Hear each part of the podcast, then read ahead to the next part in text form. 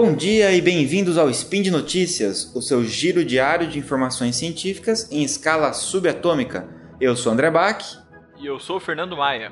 E hoje, dia 1 Hermetian no calendário Decatrian, ou se você preferir, no dia 17 do 7 no calendário Gregoriano.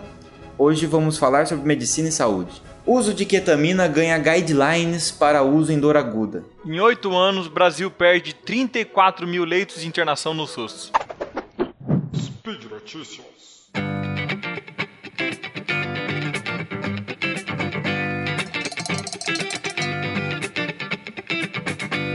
Bom, é, Maia, essa notícia aqui que saiu em julho de 2018, agora, né? Nesse, nesse mês, novinha, é, no Regional Anesthesia and Pain Medicine. É, foi um, na verdade, é um guideline, né? É um estudo que foi feito, mas na verdade para levantar um apanhado de estudo, de evidências. Então, é uma tentativa de, né, de fazer a medicina baseada em evidências, né? Tentar prescrever baseado em evidências sobre o uso da ketamina, que é um anestésico geral já usado há um bom tempo, né? A gente comentou sobre ele aqui algumas vezes já, até é, sobre outros usos dele. É, agora com, com evidências apontando para o uso na, no tratamento da dor aguda em diversas situações, tanto usando somente ele como monoterapia, ou também associado a outras drogas para controle de dor, como por exemplo os opioides, né?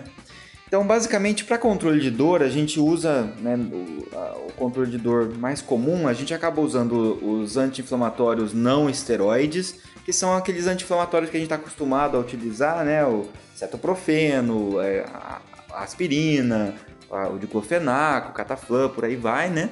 Mas quando a dor ela vai ficando um pouco mais intensa, a gente começa a partir para outra classe de fármacos que começa a conseguir ter um controle um pouco melhor dessa dor, que são os opioides. E aí dentro dos opioides a gente tem os um pouco mais fracos, como o tramadol, né? E, e aí a gente às vezes precisa de opioides mais fortes, como por exemplo é o caso da morfina. Só que os opioides trazem um problema é, relativamente grave, que é a, a, o alto grau de tolerância, que significa se eu uso constantemente um opioide, eu passo a precisar de uma dose maior para conseguir fazer o mesmo efeito que eu tinha antes. É o que acontece quando a gente toma café, por exemplo, né, diariamente. Começa a precisar de uma dose maior, né? Todo mundo é, aqui... É, e só abrindo um parênteses aqui pelo que o André falou, é, o uso de opioide no pronto-socorro faz a pessoa, dependendo da pessoa e quantas doses, a pessoa volta só para usar o opioide. Pelo vício mesmo, volta no pronto-socorro inventando uma dor só para usar. Sim, porque associado a essa tolerância né, que a gente está falando, existe também a chance de dependência. Que aí é, existe toda uma ativação do nosso circuito de recompensa. Além disso, tem a questão da, da abstinência na falta da droga, ou seja, é um problema é, complicado de lidar, e especialmente nos Estados Unidos, é, eles usam muito opioide, até mais do que a gente aqui. E isso tem se tornado o que eles chamam de uma epidemia no de uso de opioides, e então é, tem se tentado reduzir a prescrição de opioides quando possível, e para isso a gente precisa de outros fármacos que sejam capazes, outros medicamentos que possam também controlar a dor e que às vezes a gente ainda não, não precisa de outras novas opções, novas ferramentas. E dentro disso, a ketamina tem se mostrado um medicamento muito versátil, porque ela, além de ser um anestésico geral cada vez mais né, utilizado, é, tem algumas vantagens em, em, relação a alguns outros anti, alguns anestésicos, né? Às vezes ela consegue manter um pouquinho mais a, a, questão cardíaca, né? Não deprime tanto o batimento cardíaco, nem tanto também a, a questão respiratória, né? É, além disso, a, ela também tem sido testada para depressão, como a gente já viu em outros spins. Então, dá uma voltada lá nos spins, vocês vão ver que a gente já falou sobre a ketamina no uso da depressão. E agora, a ketamina também em doses subanestésicas, então doses abaixo das doses anestésicas, como controle da dor aguda. E isso pode ajudar com que a gente possa a, utilizar, a, utilizando a ketamina, reduzir um pouco de repente o uso de opioides. Porém, para fazer isso de uma forma segura, a gente precisa seguir algumas recomendações e os estudos que a gente tem até hoje. Então, com base nisso, esse, esse link que eu coloquei é um artigo que justamente mostra é, direcionamentos, né, diretrizes de como utilizar a, a, a ketamina para dor aguda. Então, basicamente, o, o que o, o artigo conclui né, é que a gente, apesar de alguns problemas que a ketamina pode trazer, e ser uma droga relativamente antiga, mas ela continua sendo uma droga bastante poderosa e tem um bom custo-benefício, ela é barata é, relativamente. Então, é, o uso dela pode começar a expandir cada vez mais, mas para isso a gente também precisa refinar o critério de seleção para o tratamento da dor aguda e também a prevenção da dor crônica com o uso dela, né? Mas para isso a gente precisa realmente é, cada vez mais focar alguns estudos, mas ela é promissora nesse aspecto também. Uhum. E lembrando que o André falou que sim, porque às vezes você acha, ah, não, eu vi lá no Spin que a ketamina é bom para dor aguda, eu vou lá pegar um comprimido de ketamina na farmácia. Não, essa ketamina a gente está falando, essa droga aqui é uma droga usada em serviços hospitalares. Já que tem o risco da depressão respiratória, é uma droga que, se aprovado para dor aguda, é, ou até para depressão, vai ser uma droga que vai demorar um pouco para poder chegar na, no mercado em si. Mas é, uma, é muito promissor, até porque André, o, a ketamina tem um efeito broncodilatador. É um efeito muito bom, principalmente para indução anestésica. Então é uma droga muito usada para fazer endoscopia em criança, alguma emergência pediátrica, alguma remoção de algum corpo estranho, alguma coisa assim, cateterismo, para fazer exame de imagem, é uma droga muito boa, que a gente na medicina se usa há muito tempo já. Legal, então bacana, uma droga versátil. Isso é uma coisa importante, a gente começar cada vez mais explorar ao máximo os potenciais que a gente tem dos medicamentos que já existem. Às vezes a gente fica tentando descobrir novos medicamentos, mas às vezes aqueles que a gente já usa, se a gente adaptar o uso, pode, pode ser mais bem aproveitados, né? Exatamente. E além de tudo, você não depende de uma empresa que lançou o remédio há pouco tempo com um custo elevado. Uhum, perfeito. Então você consegue ter uma variedade e uma melhora no, no custo também. Exatamente. Agora vamos lá para outra notícia. Em oito anos, Brasil perde mais de 34 mil leitos de internação no SUS. Uma notícia que eu trago para vocês do site do Conselho Federal de Medicina. Foram informações apuradas pelo CFM, que é o Conselho Federal de Medicina, junto com o CNES, que é um Cadastro Nacional de Estabelecimento de Saúde, que controla tudo de serviço de saúde no Brasil, e do Ministério da Saúde. E em maio de 2018, pouco mais de 8 anos, o número baixou para 301 mil leitos.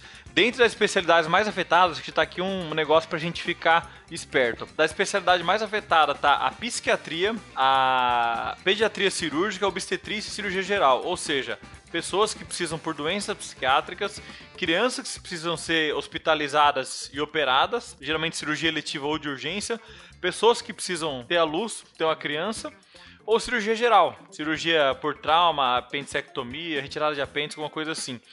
Já a única coisa que aumentou foi leito de ortopedia e traumatologia. Isso é explicado porque no Brasil, infelizmente, cada vez mais se aumenta acidente de trânsito de causa externa, de internação. Mas assim, é um negócio absurdo. Só para esmiuçar um pouco mais os, os detalhes desses dados. Em relação a regiões, a região que mais foi afetada, que teve mais leito é, proporcional e relativo reduzido, foi a região sudeste, que é a região que mais tem população no Brasil. Uhum. É, outra região também que perdeu bastante foi as regiões centro-oeste e nordeste, e o sul foi a região que menos perdeu, em número absoluto e em proporção. Uhum. Já a, único, a única região do Brasil que teve um saldo positivo foi a região norte. Bem pouco é uma... positivo, assim, né, se for ver. Bem pouco positivo. Na verdade, foi só assim, 184 leitos a mais na região norte. Então, termina, a conta final termina nunca fechando. Exato, e tem que pensar também que a população está aumentando, né? E aí os leitos deveriam no mínimo aumentar proporcionalmente, que já seria pouco, né? Mas a diminuir é inadmissível. Né? E outra coisa também, um fenômeno que eh, talvez pouca gente saiba, mas os planos de saúde hoje, pelos custos que as operadoras de saúde têm para poder cumprir tudo o que a, as normas brasileiras fazem, elas estão aumentando cada vez mais o custo mensal da mensalidade da pela não voltando está aumentando cada vez mais o custo da mensalidade daquela pessoa pro plano então muita gente está parando de ter plano de saúde indo pro SUS uhum. então o SUS está sobrecarregando e assim é um negócio absurdo porque a gente vê que isso é, é uma face muito negligenciada do SUS se, se não adotar medida efetiva vai continuar provocando atraso em diagnóstico que a gente está falando de diagnóstico de doenças graves e início do tratamento. Você não pode atrasar esse tipo de coisa, entendeu? E é uma, um alerta pra gente ter. Primeiro, é o ano de comemoração de 30 anos do SUS. 2018 a gente faz 30 anos que nós temos um sistema único de saúde, que é referência no mundo, mas nós temos que melhorar isso, temos muito que melhorar no SUS. Exatamente, é a gente, muitas pessoas aí, né, estão lutando para que não ocorra esse desmanche, né, esse sucateamento do SUS. A gente já sabe que ele é muito sobrecarregado, é super ambiciosa a proposta de querer né, um sistema único de saúde para toda a população. A gente sabe que na, na prática não é exatamente isso que acontece, mas ele é de fundamental importância e tem serviços de referência realmente no, no mundo todo. E é uma grande conquista que, que, que a gente tem né, enquanto, enquanto país. E a gente precisa cuidar bem desse SUS, mas para isso a gente precisa cobrar realmente que as coisas melhorem, não que elas desandem como está acontecendo. É. Né? E ter leito na prática, gente, é o seguinte: é gente que vai morrer e que não vai morrer. Uhum. Na prática, no final, é isso. A gente sabe que, infelizmente, hoje está aumentando é, existem capitais, bairros de capitais com epidemias de uso de crack e não tem onde internar de uhum. maneira compulsória essas pessoas. Uhum. Então, você pensar que as crianças não conseguem ser internadas porque não tem mais leitos para poder operar uma hérnia, uma fimose, uma coisa simples, entendeu? Que muda a qualidade de vida da criança. E, e somado a isso, né, Maia, a gente precisa sempre também tentar prevenir que as pessoas cheguem nesses leitos, né? Então, para isso, a gente precisa melhorar várias políticas, desde a questão né, de você prevenção de acidente de trânsito, igual você falou. Educação em saúde em geral, né? E a questão da vacinação, né? A vacinação correta. É, imagina quanto, quanto que você gasta com duas gotinhas da vacina da poliomielite e quanto que você gasta depois né, com um paciente que foi vítima pra reabilitar, da polio. Pra uhum. internar. É. É, é uma questão que se a gente começar dar raiva só de pensar que em 2018 a gente tem que relembrar as pessoas a vacinarem. Exatamente. É, é uma questão. Ainda que você ache que a vacinação é só uma questão de saúde individual, na verdade isso é uma questão de gasto público também. É uma notícia muito importante porque fala assim, que na verdade nos últimos oito anos, a gente não tá falando de governo X, Y ou de vampiro. Uhum. Então é para você ter noção. Saiba a proposta do seu candidato, seja em qual cargo for, qual a proposta dele pro SUS, qual a proposta dele pra sua saúde. Perfeito, é isso mesmo.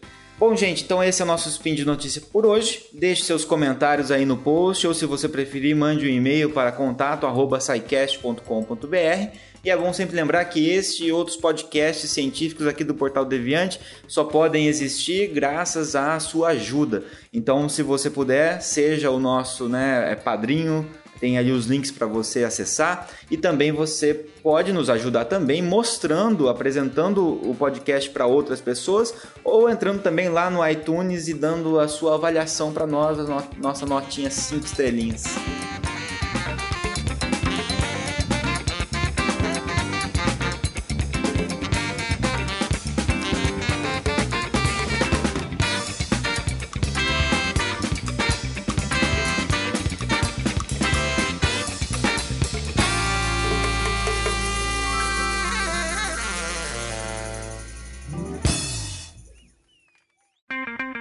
Edição por Felipe Reis.